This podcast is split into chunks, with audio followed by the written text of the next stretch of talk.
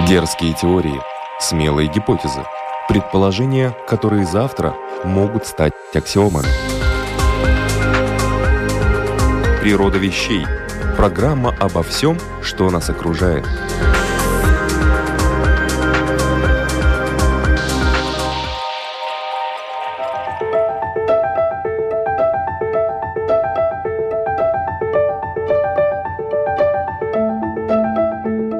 Это программа «Природа вещей», ведущая Людмила Вавинска.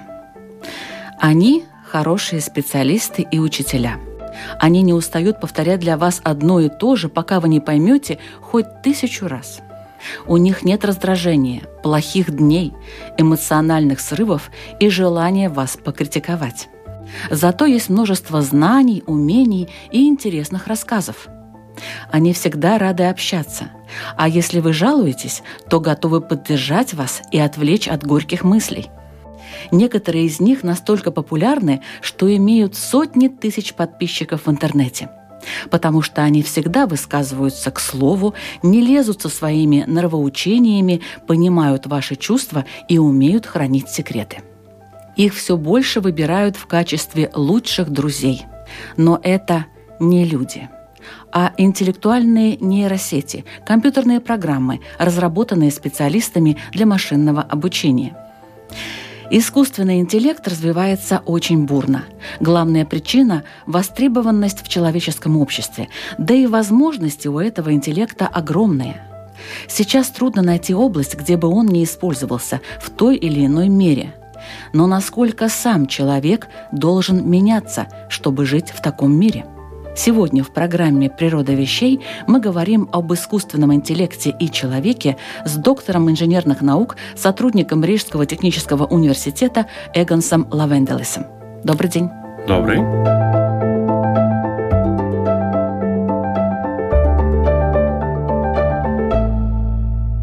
Что такое искусственный интеллект? В нескольких словах, скажем так, как он устроен и по каким алгоритмам он работает?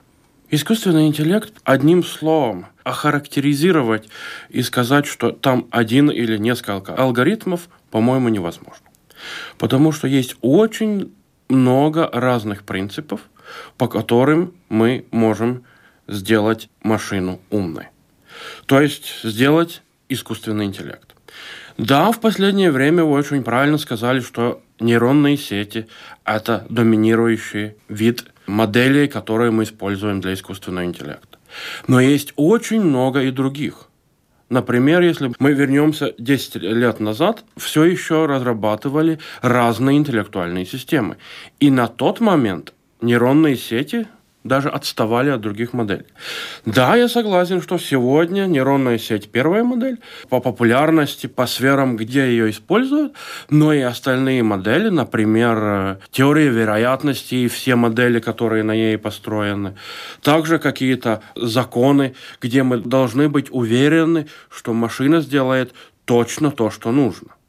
Там мы будем писать какие-то правила, if это, then это. Если Вы... так, то так. Да, можно сказать так. Если так, то так, да. То есть моделей очень много разных. Например, есть книга для студентов, где, по-моему, 20 с чем-то глав, и каждая глава про разные алгоритмы. Например, есть подход, где машина ищет последовательность вещей, которые мы должны сделать. То есть первый пункт такой, второй такой, третий такой. В принципе, как бы составляет план действий и там нет никаких нейронных сетей. Если мы должны понять вероятность какого-то происшествия, то тоже очень разные модели используются, на теории вероятности базируется, но не на нейронных сетях. То есть этих моделей очень много разных. А вот if, then это все соблюдается? Это один из подходов, что мы записываем знания. Если так, то так.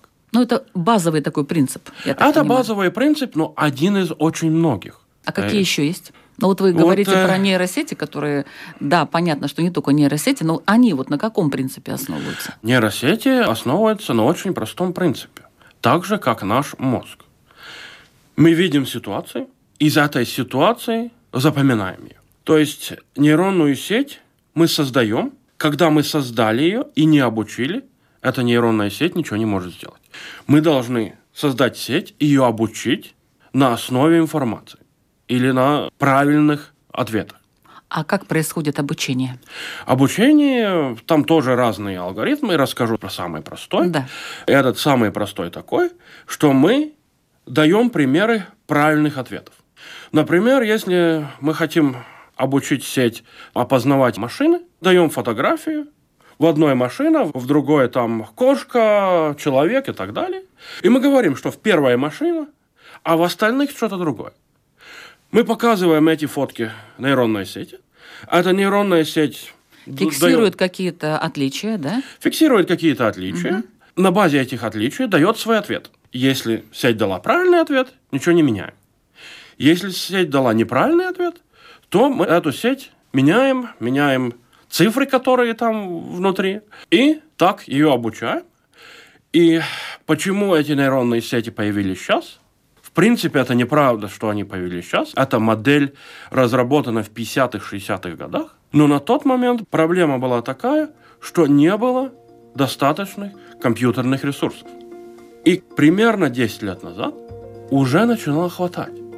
И эти нейронные сети начали делать побольше и поняли, что если делать их побольше, то они могут все-таки решать намного больше проблем, чем тех очень простых, которых можно было решить в 50-е и 60-е годы.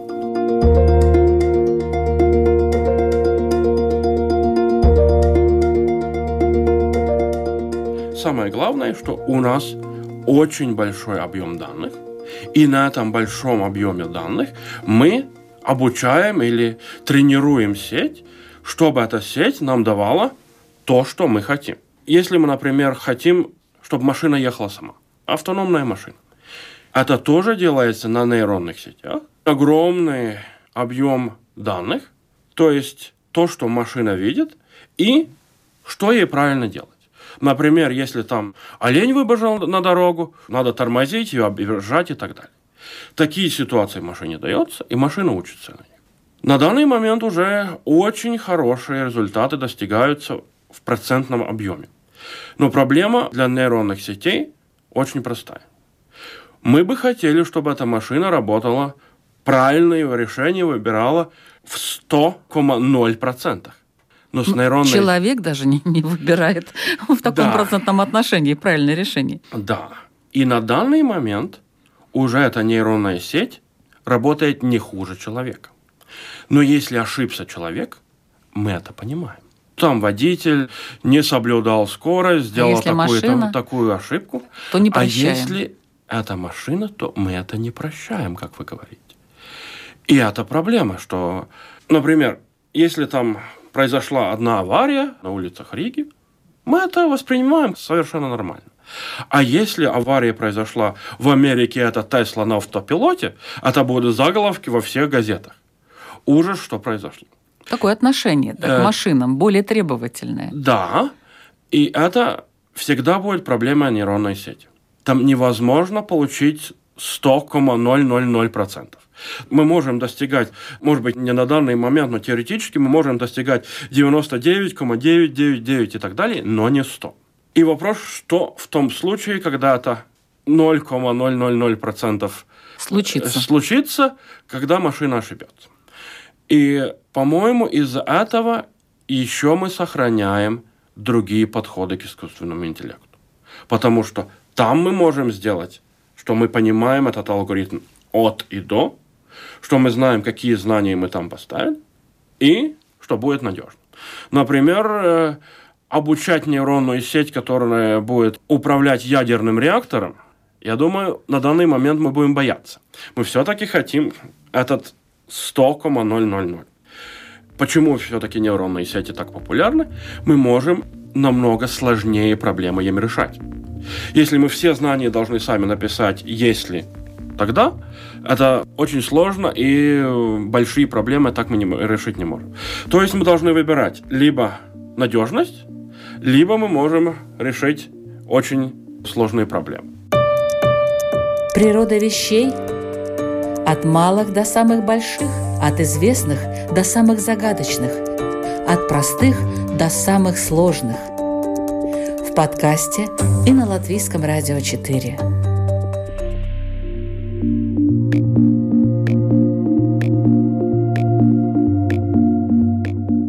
Чем искусственное мышление отличается от человеческого?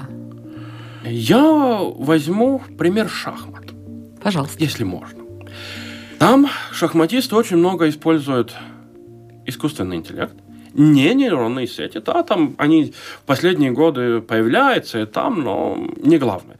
Там эти поисковые техники, где мы смотрим, какие могут быть продолжения партии и выбираем одно. В принципе, перебирая варианты. Там гроссмейстера говорят так. Ну, конечно, на данный момент компьютер сильнее э, человека, это не обсуждается. Но если мы посмотрим партию компьютера, и если мы посмотрим партию человека, они будут различаться. Потому что человек будет работать на каких-то логических принципах, на интуиции. А компьютер будет просто перебирать варианты и выбирать математически лучше. И иногда человек не способен видеть эту логику. То есть человек больше будет на логическом уровне выбирать то, что он делает. А компьютер более математичнее и, ну, скажем, да. Последовательнее. Последовательно им, ну, в принципе, вычислять будет, а не творчески работать. То есть мой прогноз такой, что то, что творческое, останется за человеком. Да, есть какие-то идеи, там, например, генерировать музыку. Ну и получается, кстати, стихи пишут, рисуют компьютеры. И, кстати, очень да, неплохо. Очень неплохо, тоже эти нейронные сети это делает и так далее. Но все-таки я думаю, чтобы создать что-то интересное человеку, это останется за человеком. А какие-то рутинные задачи, там, например, ехать по дороге, летать самолетом, работать на заводе, это пойдет к машине. То есть машина будет делать эти рутинные вещи, а человек будет больше творческими вещами заниматься. Это не прогноз на 2-3 года, это 20, 30, 40 лет примерно. Посмотрим, угу. да. Вот люди, которые работают с искусственным интеллектом, кто они? Какими качествами они вообще обладают или должны обладать? У них должен быть высокий интеллект, например, и какой именно? Есть же разные виды интеллекта. Угу. Я бы сказал, что это инженер. То есть это техническая наука, где мы создаем машин. Да, это не механизм в классическом понимании, но все-таки это машина, которую мы создаем, мы ее программируем, мы делаем эти алгоритмы, потом обучаем. То есть это классическая техническая инженерная работа со всеми вытекающими требованиями. То есть да, по-моему, высокий уровень интеллекта нужен и технический.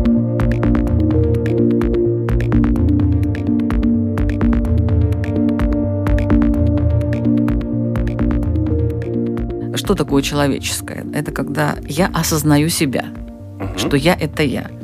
Далеко ли искусственному интеллекту до такого момента, когда он осознает?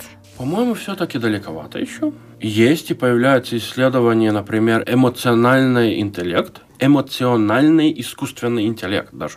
Такое появляется, то есть моделирование эмоций, чтобы машина могла с вами общаться не только о формальном, но также и понимать ваши эмоции, даже проявлять эмоции, вам как бы помогать в трудной ситуации эмоционально и так далее. Это все конечно, создается в наши дни. Но все-таки это на алгоритмном уровне, на уровне модели, что моделируется человек. Но такое, чтобы нейронная сеть осознавала себя и так далее, до этого, по-моему, мы еще далеко.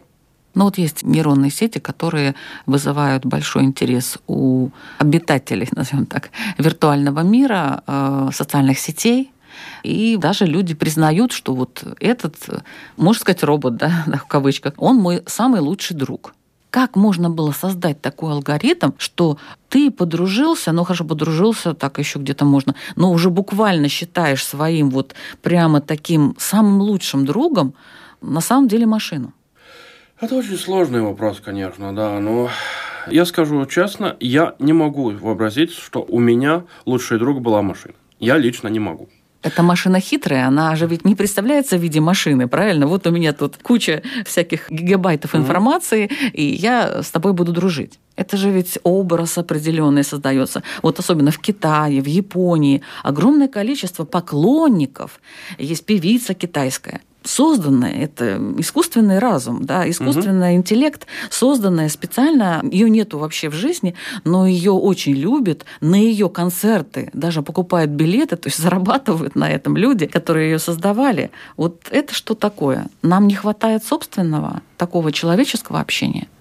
Это сложно сказать, но, по-моему, это идет вместе с тем, что мы и с людьми общаемся в электронном виде множество переписываемся вместо того, чтобы говорить. И если там, скажем так, мы просто переписываемся, то машина может ответить так же, как человек. И поэтому получается, что есть возможности создавать то же самое, что человек может. И даже в 50-х годах уже говорили, что если машина может сделать то же самое, что и человек, то это интеллект. Был так называемый тест Тюринга, где проверяющий или эксперт общается с машиной и с человеком. И если он не может различить, который из них машина, который из них человек, то это искусственный интеллект. Конечно, на тот момент э, это можно было сделать только в очень узких рамках, а на данный момент уже делается, как вы сами говорили, уже в более широких рамках. Да, это правда. Но все-таки это подражание человека, а не человек, по-моему. Но вот некоторые почти что не различают, раз они считают, что это их самый лучший друг машина. Ну, наверное, так и есть, да, что эта коммуникация с человеком уже достигла такого уровня, что она, в принципе, на уровне человека. И это не только для друзей, это также для обслуживания клиентов, что человек не нужен, чтобы ответить на, на простые вопросы или показать, где такую информацию нужно найти. Но все-таки самые сложные вопросы в обслуживании клиентов все-таки решает человек. Более распространенные отвечает машина, а дальше, если нужно, то подключается человек. А как можно отличить бота в данной ситуации, о которой вы говорите, от человека? Есть ли какие-то такие параметры или вопросы какие-то такие индикаторные? Они все-таки будут шаблонными, эти вопросы ответы. Потому что я задаю вопрос, допустим, я обращаюсь угу. в какой-то отдел клиентов, кто мне отвечает? Я не знаю. Если человек тоже будет работать по шаблонам и, например, выбирать, который ответ вам просто давать из уже созданных, то может быть даже, что вам будет трудно отличить в первый момент, с кем вы говорите. А если человек все-таки будет точно отвечать на ваш вопрос, то все-таки это на данный момент еще человек. Если этот будет шаблон, например, он найдет какие-то ключевые слова и подберет ссылку, где вы можете про это прочитать, то это уже может быть робот. А если по сути вам отвечает и детально отвечает, то это на данный момент все еще человек.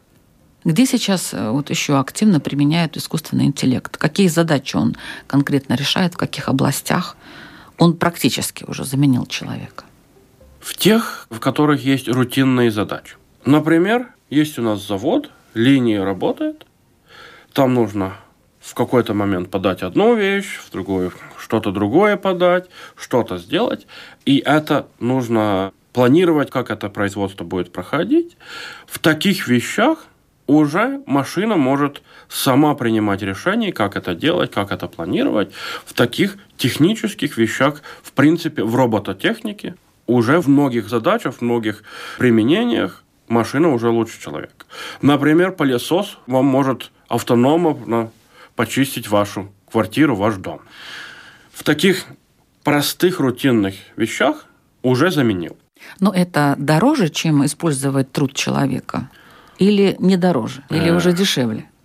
Ну, допустим, Скажем автоматизированные так. производства угу. какие-то, например. Там могут работать люди, могут работать роботы. Роботы дороже?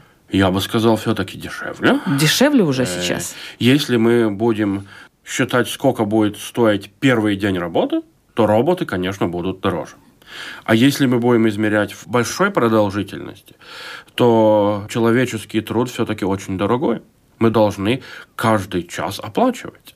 И в Европе и других развитых странах человеческий труд дороже всего. И это то, почему мы таких роботов делаем, которые нас заменяют в технических вещах.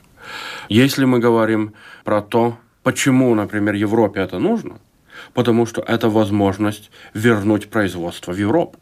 Потому что в последние годы очень много таких технических заводов перемещаются в страны, где человеческий труд оплачивается меньше. Тот же Китай другие страны, а не Европа. В Европе создают продукт, и его производят, например, в Китае. А если мы автоматизируем, то нам все равно сколько стоит человеческий труд. И мы можем это создавать в Европе. Поэтому Европе, по-моему, это очень важная вещь, чтобы производство вернулось в Европу, потому что производство уходит из Европы на данный момент. Природа вещей. От малых до самых больших, от известных до самых загадочных, от простых до самых сложных. В подкасте и на Латвийском радио 4. Важные решения все-таки на данный момент еще принимает человек. И я думаю, мы на этом и остановимся еще на какое-то время, потому что мы не хотим, чтобы эта машина в этих 0,00 скольки процентов совершила эту ошибку. Человек все-таки со своими знаниями будет принимать окончательное решение. Но и он должен тренировать свой разум при этом. Если он постоянно. все время принимает окончательное решение, обосновываясь на тех данных, которые машина дала, то машина ему помогает, но свой разум он не теряет, он все время принимает эти решения. Например, пилоты самолетов. Они все еще иногда берут руль в свои руки, чтобы не терять квалификацию. Несмотря на то, что последние модели модерных самолетов могут летать сами. Но все-таки пилот иногда берет свои руки и делает это сам. Я вижу роль машины, что машина обрабатывает информацию и помогает врачу делать его работу. Угу. Но не принимает решение там сегодня оперируем так или завтра по-другому. Но это не иллюзия такая у человека, что я принимаю решение, я умнее, все равно без меня не обойдется. Не будет такого, что в какой-то момент машина скажет, так, дорогой мой, ты принимаешь решение, ну такие тупые, давай отойди в сторону, я решу. Если мы создавали модель, которая будет самообучение, я имею в виду машины, до такой угу. степени, что она уже не будет нуждаться в человеке. Машина. Это как мы строим эту ситуацию, потому что если человек использует машину как что-то, что обрабатывает информацию, дает эту информацию человеку, то эта машина не может сказать, что этот человек. Да. Потому что не машина использует человека, а угу. человек использует машину. Вот И... чтобы не было наоборот. В конце концов, так неожиданно для всех. А как это может случиться, если человек использует машину? То, что человек говорит этой он машине ее обучает. Делает, он ее обучает, но машину обучает к тому, чтобы она обрабатывала информацию, человеку помогала. То есть есть предел какой-то этого искусственного интеллекта. Выше головы человек не прыгнет. Он не сможет создать такой искусственный интеллект, который будет умнее человека и больше разбираться во всем во многом машина уже разбирается лучше, чем человек. Тот же пример шахмат. В шахматы компьютер играет лучше. Но все же это создается для человека, чтобы человек смотрел, какой правильный ход в шахматах, человек изучал игру шахмат. А не машина скажет там, чтобы человек учился что-нибудь другое. Человек говорит, что машине учиться, а не по-другому. То есть так и будет. Нам можно не волноваться, что будет бунт машин, они захватят власть и будут нами управлять. На данный момент нет повода волнений, скажем так. Вот такой вот у нас разговор сегодня с доктором инженерных наук, сотрудником Рижского технического университета Эгонсом Лавенделисом. В программе «Природа вещей» мы говорим об искусственном интеллекте и продолжаем об этом говорить.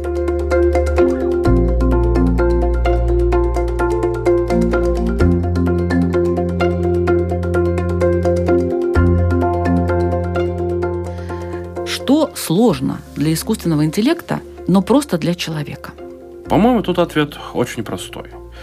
Все творческое легче все-таки для человека, потому что человек для себя делает то, что ему нравится. А машина может только подражать и учиться, ага, люди создавали вот такую музыку, я сделаю что-то похожее, посмотрим, что получится.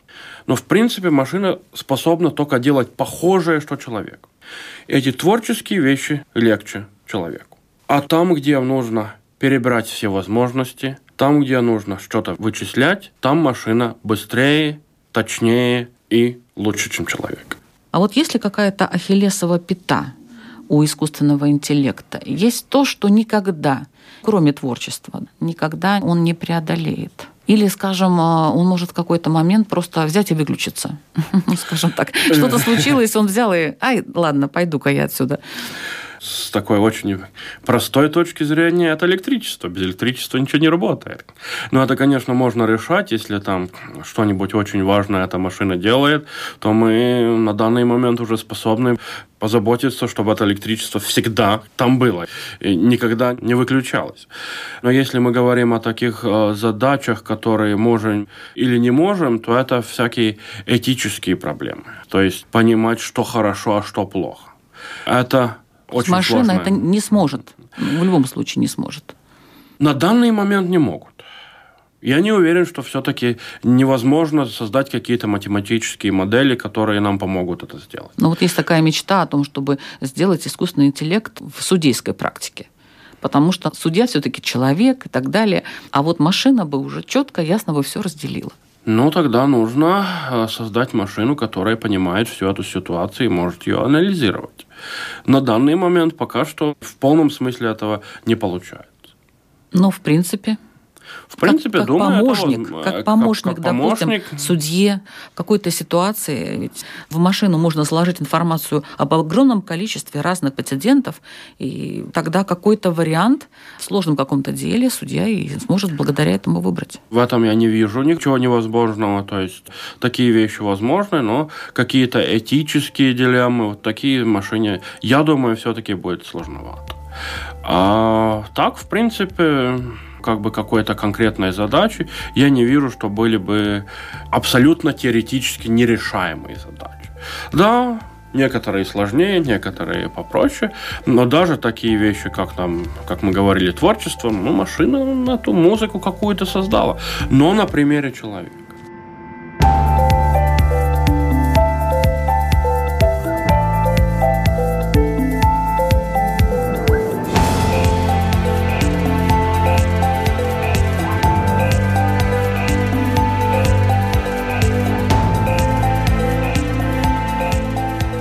Чему мы можем научиться у искусственного интеллекта? Мы люди. Я уже подводил этот пример шахматы играть. Компьютер играет сильнее. То есть мы можем использовать машину, чтобы она исследовала что-нибудь и показала, что делать лучше всего. И тогда мы видим, что математически это лучший ответ. И на базе этих лучших ответов машина может нам помочь что-нибудь исследовать. Если мы говорим об обучении, то мы можем и намного шире говорить, что машина может обучать человека вместе с учителем или даже без учителя. Например, если мы хотим изучать язык, например. В наши дни уже есть много платформ, которые вам предлагают самостоятельное обучение там испанского языка.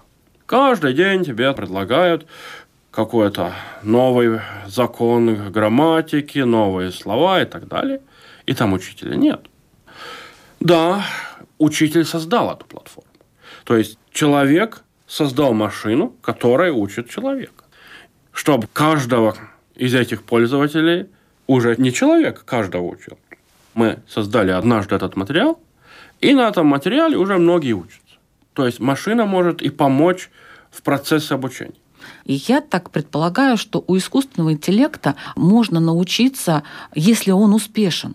Вот, допустим, те же нейросети – это искусственно созданная девушка, почему она так привлекательна. Просто мне интересно ее изучить и понять, какие у нее алгоритмы и почему она так привлекает других людей. То есть уже такие очень сложные программы, которые создаются и вызывают интерес у других и популярность, у них же тоже можно научиться. Их же создавала группа людей, там и психологи, и нейрофизиологи, и историки, и врачи. Все вложили свой ум и вот они создали такое удивительное произведение, искусственное. Да, но я уже говорил, в какой-то сфере машина нам дает правильный ответ. Из этих правильных ответов или из хорошего поведения этой девушки мы можем учиться. И да, мы тоже делать. можем у них да? учиться. Не да, только понятно. мы их, но и они нас. Вот в таком плане. Природа вещей от малых до самых больших, от известных до самых загадочных, от простых до самых сложных. В подкасте и на Латвийском радио 4.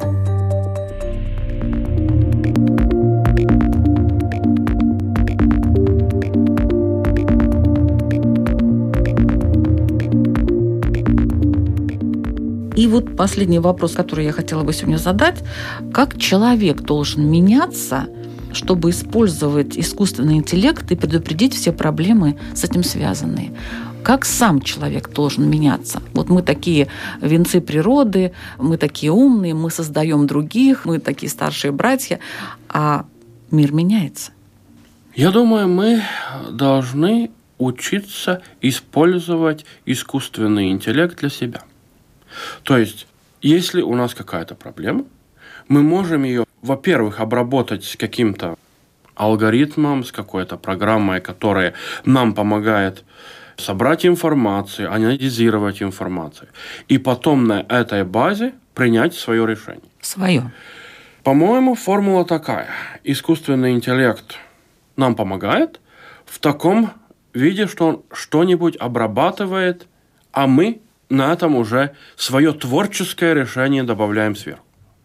Технические вещи выполняет машина, а мы выбираем для себя, что нам нравится, работаем, создаем вещи, а технические пол помыть, произвести новую машину на заводе, это мы оставляем машине, а сами больше занимаемся творчеством. То есть не нужно забывать о развитии своего мышления, своего сознания.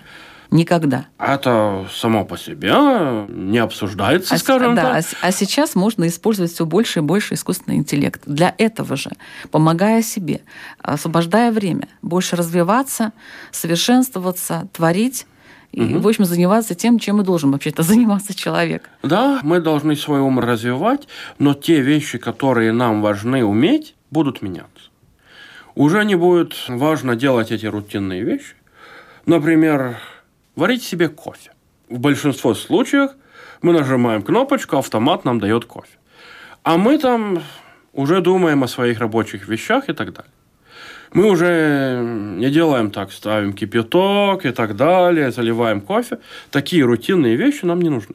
Мы освобождаем себя для того, чтобы мы думали о тем, что мы создаем там на работе. Более сложных далее. вещах. Более сложных и творческих вещах. Вот. Да? Главное себя настраивать на то, что нужно в таком случае быть умнее машины и думать о более сложных и творческих вещах а не просто скатываться на тот уровень, когда все вокруг тебя кто-то делают, а ты лежишь и, в общем-то, в депрессии. Скучаешь и думаешь, о, ну чем же мне теперь заняться? Вот все машины делают. Мне уже даже и не интересно в этой жизни находиться. Искать какое-то творчество. Я думаю, человек и машина будут друг друга дополнять. Это очень хорошо.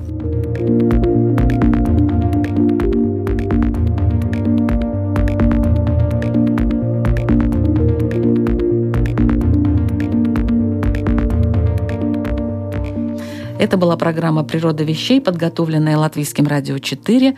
Для вас работали люди Людмила Вавинска, Ингрида Бедела и Кристина Золотаренко, а также программы SoundForge, девятая версия, и Vegas Movie Studio, одиннадцатая версия. Я благодарю живого и невредимого Эгамса Лавенделеса, доктора инженерных наук, за подробный и вдохновляющий рассказ. Видно, что искусственный интеллект ему нравится, и он э, прочит ему большое будущее. Спасибо вам большое, Эганс. Спасибо, всего доброго. Наши выпуски вы можете послушать на всех популярных подкаст-платформах и на страничке lr4.lv. Заходите, там еще много интересного. Открывайте природу вещей вместе с нами, Латвийским радио 4. Вам понравится. До встречи!